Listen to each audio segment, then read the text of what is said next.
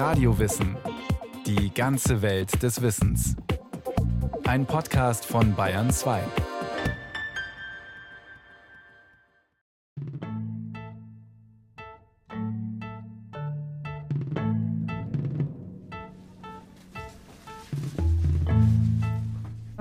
nicht durchs Leben gehen, ohne dass nicht permanent ständig irgendwie eine Grenzüberschreitung passiert. Ja, man wird angerempelt in der U-Bahn, im Supermarkt, jemand tritt mir auf den Fuß, jemand wählt eine Anrede, die nicht ganz geeignet ist. Du Schaf, du Hund, du Kuh. Man fühlt sich vor den Kopf gestoßen oder auf den Schlips getreten. Wie reagieren? Den Affront ignorieren oder mit gleicher Münze zurückzahlen? Du Mops, du Schwein, du Schlange. Wir treten relativ häufig im Alltag den anderen auf den Zehen und die treten uns auch mal zurück. Das passiert eigentlich ständig im menschlichen Miteinander, Kommunikation. Nur wenn man meditierend in einer Höhle sitzt, dann hat man, erlebt man keine Grenzverletzungen. Menschen, sagt die Psychologin Tanja Kretz-Bünese, sind eben soziale Wesen. Und wo sie zusammenkommen, rumpelt es auch. Obwohl Gesetze und Übereinkünfte das Miteinander im Großen und Ganzen regeln, läuft nicht immer alles glatt in den Familien, unter Nachbarn oder zwischen den Bewohnern eines Ortes.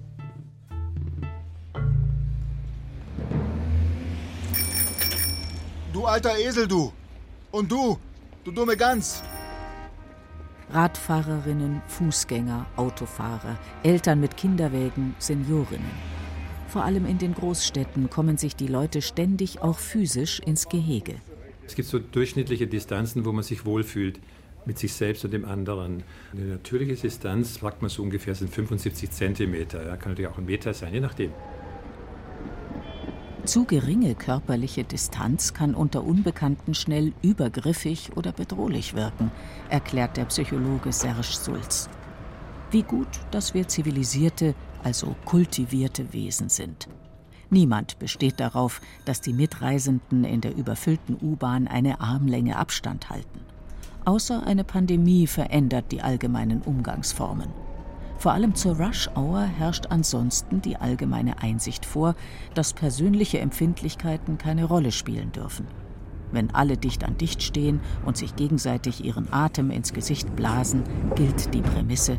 Der Mensch gewöhnt sich an alles. Er muckt nicht auf und sie zickt nicht rum. Viele Menschen ertragen es geduldig, in einen engen Lift gepfercht die Stockwerke eines Hochhauses zu überwinden, sofern es keine Hygieneregeln verbieten. Sie drängen sich in Fußgängerzonen und Wartehallen, auf Rolltreppen, beim Einlass zu Konzerten oder Sportveranstaltungen, ohne dass Panik entsteht. Wenn es der Sache dient, lassen sich Eigenheiten, Vorbehalte und Ängste eine Zeit lang gut unterdrücken. Niemand fällt gern unangenehm auf. Und für Anna und Otto Normalverbraucher gibt es eh keine Sondergenehmigungen, selbst wenn der Lärmpegel im Großraumbüro krass nervt. Das ist ganz klar, hier kann man keine Grenzen aufrechterhalten. Und ich lebe nun mal hier, also muss ich darauf verzichten, Grenzen aufrechtzuerhalten beziehungsweise nach außen hin deutlich machen, dass mir etwas zu viel wird. Und? Irgendwann spürt er auch gar nicht mehr, dass es gar nicht seins ist. Die Menge schluckt das Einzelwesen, was durchaus auch als Vorteil erlebt werden kann. Denn mit den eigenen Grenzen lockert sich das konstituierende Element der persönlichen Identität. Der Unterschied, der ja all die Probleme und Konflikte schafft, hebt sich auf. Im Extremfall, im Taumel der Begeisterung, verschmelzen Tausende von Menschen miteinander. In einem Rausch, der für Momente von den Nöten des Daseins befreit, wie Elias Canetti 1960 in seinem Hauptwerk Masse und Macht schreibt. Keine Verschiedenheit zählt, nicht einmal die der Geschlechter. Wer immer einen bedrängt, ist das gleiche wie man selbst. Man spürt ihn, wie man sich selber spürt. Es geht dann alles plötzlich wie innerhalb eines Körpers vor sich.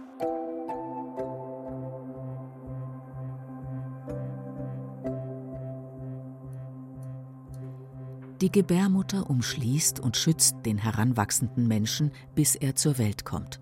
Dann aber bildet seine eigene Haut die erste und wichtigste Grenze nach außen. Aber sie schützt den Säugling nicht, etwa vor Kälte oder Hitze, die Eltern müssen einen Rahmen schaffen, damit ihr Nachwuchs gut heranreifen kann. Sie sorgen für ein festes Dach überm Kopf und Nahrung und rufen Nein, wenn das Baby in die Steckdose greifen will. Sie bewahren es vor Handlungen, deren Konsequenzen es noch nicht abschätzen kann. Das Kind braucht die engen Bezugspersonen, um zu erfahren, wo ist meine Grenze, sowohl im Raum, im Körper, als aber dann auch über gelerntes Regelverhalten. Dafür braucht es den anderen, ja. Alleine lerne ich es nicht. Die Eltern lächeln oder runzeln die Stirn, wenn sich das Baby bemerkbar macht. Es lässt sich trösten oder intensiviert seinen Protest, je nachdem, ob seine Bedürfnisse erfüllt oder verfehlt werden. Kaum geboren beginnen Kinder sich am Verhalten anderer Menschen zu orientieren. So entwickeln sie schon früh eine Theory of Mind, wie es die Psychologie nennt, eine Vorstellung von den Wünschen und Bedürfnissen, die Handlungen motivieren, eigene wie fremde. Man nennt den Prozess auch Mentalisierung, sagt Tanja Kretz-Bünese. Das heißt, ich weiß, was ich denke und ich weiß, was ich fühle und ich weiß aber, dass das, was die anderen fühlen, was ganz anderes ist und was anderes auch sein kann, was die denken, das zu begreifen und abzulesen am Verhalten der anderen, an ihrer Mimik, an ihrer Gestik, was die vielleicht denken könnten. Das nennt man Mentalisierung und das können Säuglinge, wenn sie vier Monate alt sind, ja, und so mit vier Jahren können das Kinder schon relativ gut. Kindergartenkinder können fremde Wünsche gedanklich nachvollziehen und mit den eigenen Bedürfnissen abgleichen. Will ich jetzt wirklich schon ins Bett? Nicht doch. Nein. Bei allem Verständnis für die Argumente der Erwachsenen, das Spielen macht gerade jetzt so viel Spaß. Der erste große Konflikt ist vorprogrammiert. Die erste mächtige Abgrenzung ist das Nein der Trotzphase.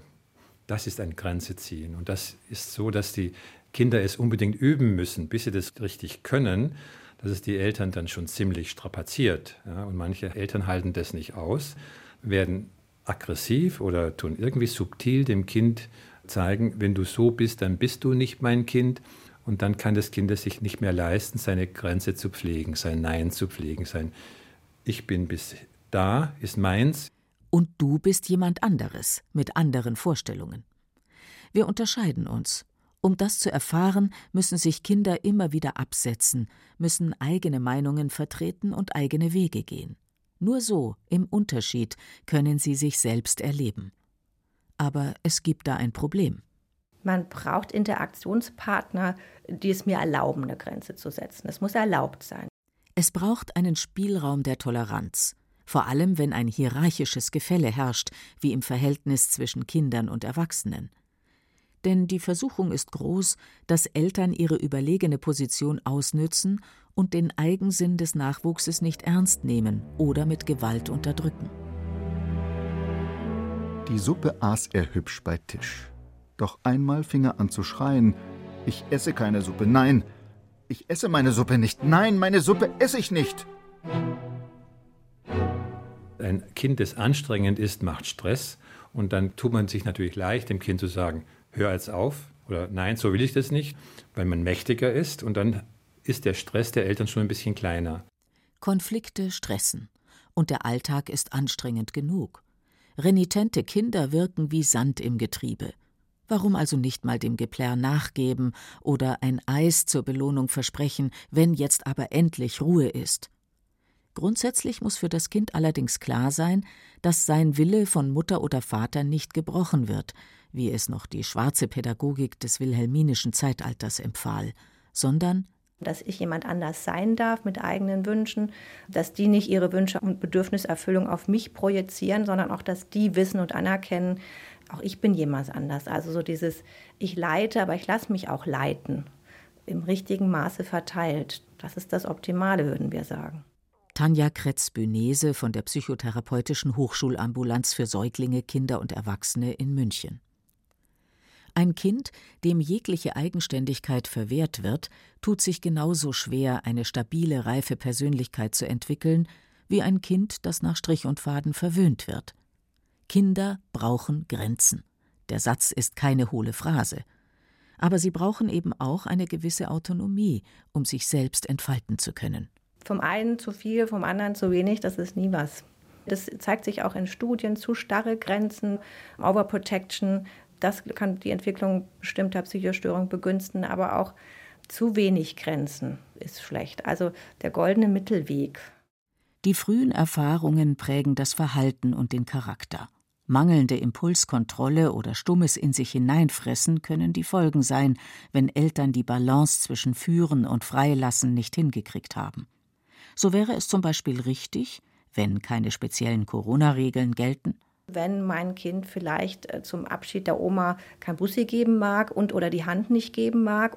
Das Bussi muss es nicht geben, die Hand muss es aber schütteln. Das ist eine Konvention bei uns. Das sind unsere Regeln, die wir mal festgesetzt haben.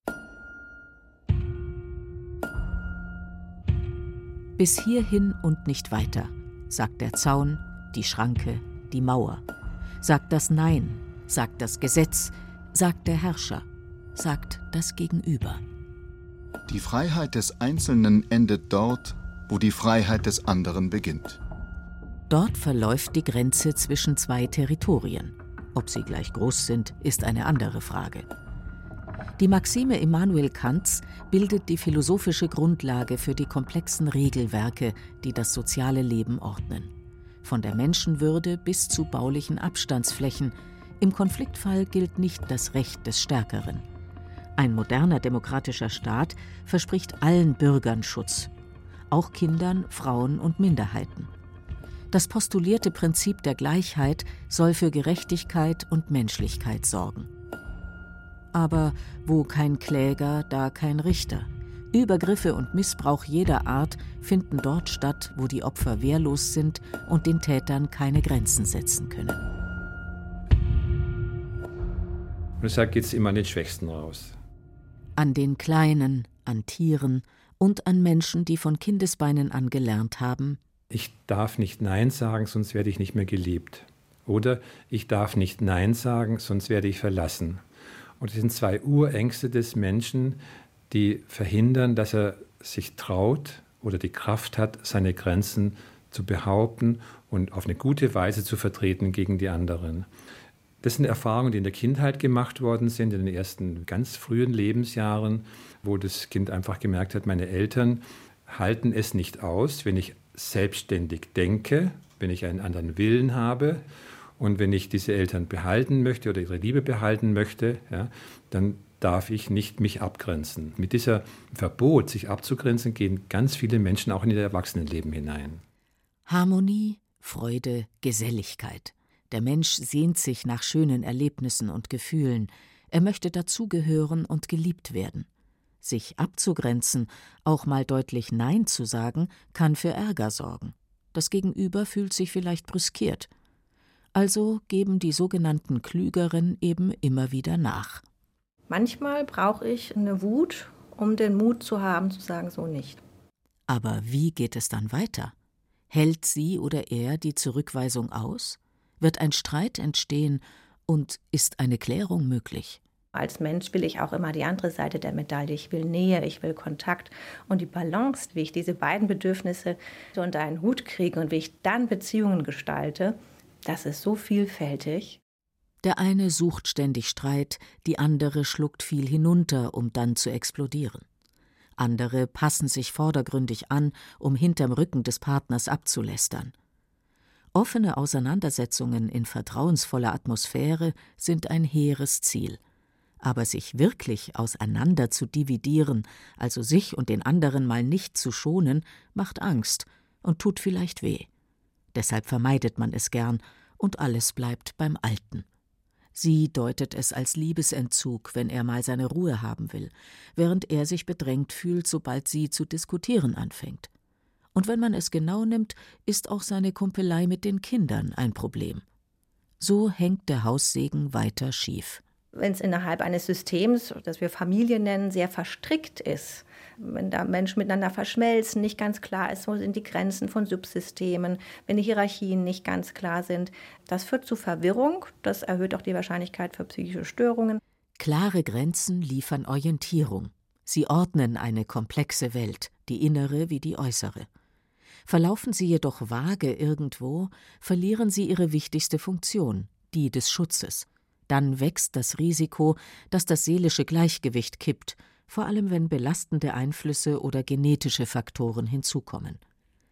Psychische Erkrankungen lassen sich immer mit gestörten oder nicht ausbalancierten emotionalen Grenzen in Verbindung bringen. Die Traumapatienten, bei denen sind Grenzen überschritten worden. Wir haben im Extremfall die Schizophrenie, wo es eigentlich so auch auf einer neurobiologischen Ebene begründet nicht mehr klar ist, man kann Gedanken nicht mehr abgrenzen. Alles, was im Kopf passiert, ist auch gleich real. Und ich kann auch mich nicht mehr abgrenzen von den anderen und von der anderen Welt. Das heißt, das verschmilzt eigentlich alles miteinander. Alles, was in meinem Kopf passiert, ist auch gleich real für mich. Das ist die extreme Form eigentlich. Wir haben es bei den Süchten, da kann ich mir selber keine Grenzen setzen. Wir haben es in den Zwängen, wo wir sehen, das sind eigentlich Menschen, die sind zu starr, zu rigide, da ist zu wenig Autonomie passiert. Da muss eigentlich mehr Konfliktbereitschaft da sein. Stress ist ein Thema. Geht es um die eigene Leistungsgrenze, die zu akzeptieren, aber auch zu anderen Nein zu sagen. Burnout bzw. Depressionen können die Folge sein, wenn sich Menschen etwa für ihre Firma auspowern. Sie geben so lange alles, was viel zu viel ist, bis ihre Batterien leer sind. Ehrgeiz und der Wunsch nach Anerkennung lassen so manchen vergessen, ans Auftanken der eigenen Kraftreserven zu denken. Was nicht weiter überrascht, denn es ist schwer, sich selbst freiwillig zu beschränken, wenn allgemein Grenzen als äußerst dehnbar und höchst flexibel gehandhabt oder als lästig ignoriert werden.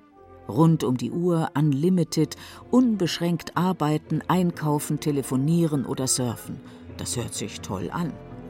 Um sich dem Zeitgeist entgegenzustemmen, müsste man die Kräfte eines Titanen haben, sagt der Psychotherapeut Serge Sulz. Aber es gibt auch so einen subtilen Druck von einer sozialen Gemeinschaft, ob das nun Familie oder Peergruppe ist oder der Mainstream ist, der öffentlichen Meinung ist, wo auch Menschen, die anders denken, eigene Gedanken haben, eigentlich gar nicht toleriert werden von der Mehrheit. Da kommt auf einmal eine Minderheitsmeinung auf, weil jemand sich denkt, das könnte man doch auch anders machen, als momentan die Mehrheit es macht. Ja.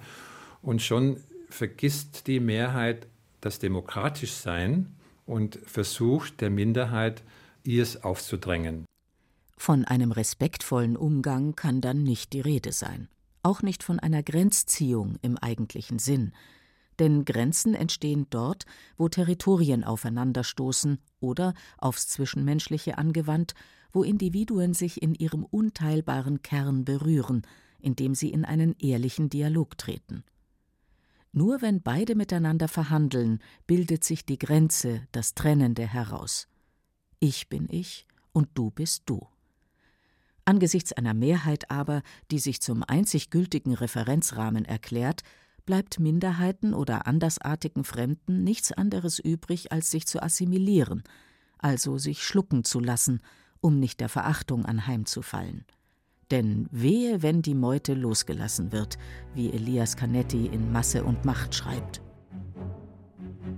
Aus scheinbar friedlichen Urteilen werden dann Todesurteile gegen den Feind. Die Grenzen der Guten sind dann genau abgesteckt, und wehe dem Schlechten, der sie überschreitet. Er hat bei den Guten nichts zu suchen und muss vernichtet werden. Der Anpassungsdruck ist an allen Stellen von Systemen immer sehr, sehr groß. Das gehört zum Wesen von Systemen, dass sie versuchen, stabil zu sein. Und ein kleines Element eines Systems wird einfach reingedrückt, da wo noch Platz für es ist. Und das kann sich gegen das System nicht wehren. Es muss also rausfliegen quasi, um wieder Luft zum Atmen zu bekommen, wenn der Platz, der ihm zugewiesen worden ist vom System, einfach nicht geht. Dann wird die notwendige Abgrenzung als Befreiungsschlag erlebt. Aber Außenseiter, die sich, wie der Name schon sagt, im Grunde vor allem durch ihre Außengrenzen definieren, zahlen einen hohen Preis für ihre Kompromisslosigkeit, wie auch Einsiedler oder radikale Egomanen. Wenn ich mich ganz viel abgrenze, immer und permanent den anderen die Tür vor der Nase zuschlage, dann ist man als Mensch auch sehr einsam. Deshalb muss sich der Mensch manchmal auch vor seinem allzu rigiden Selbst schützen, indem er es mit dem Grenzenziehen nicht ganz so ernst, sondern locker nimmt. Bis das Pendel wieder in die andere Richtung schlägt und die Rollläden besser runtergehen und die Zugbrücke hoch. Letztlich ist es wichtig, nicht aus dem Blick zu verlieren, dass die eigenen Bedürfnisse eben ambivalent sind. Man sollte sich im Zweifelsfall fragen, so Tanja Kretzbünese, Wo ist eine persönliche Toleranz? Wo reicht es dann auch mal? Wo hat etwas System? Gerät man immer wieder an die persönliche Grenze eigentlich dessen, was man leisten, was man aushalten kann? Ist es noch in der Balance? Wenn ja, dann ist alles in Ordnung. Für den Moment.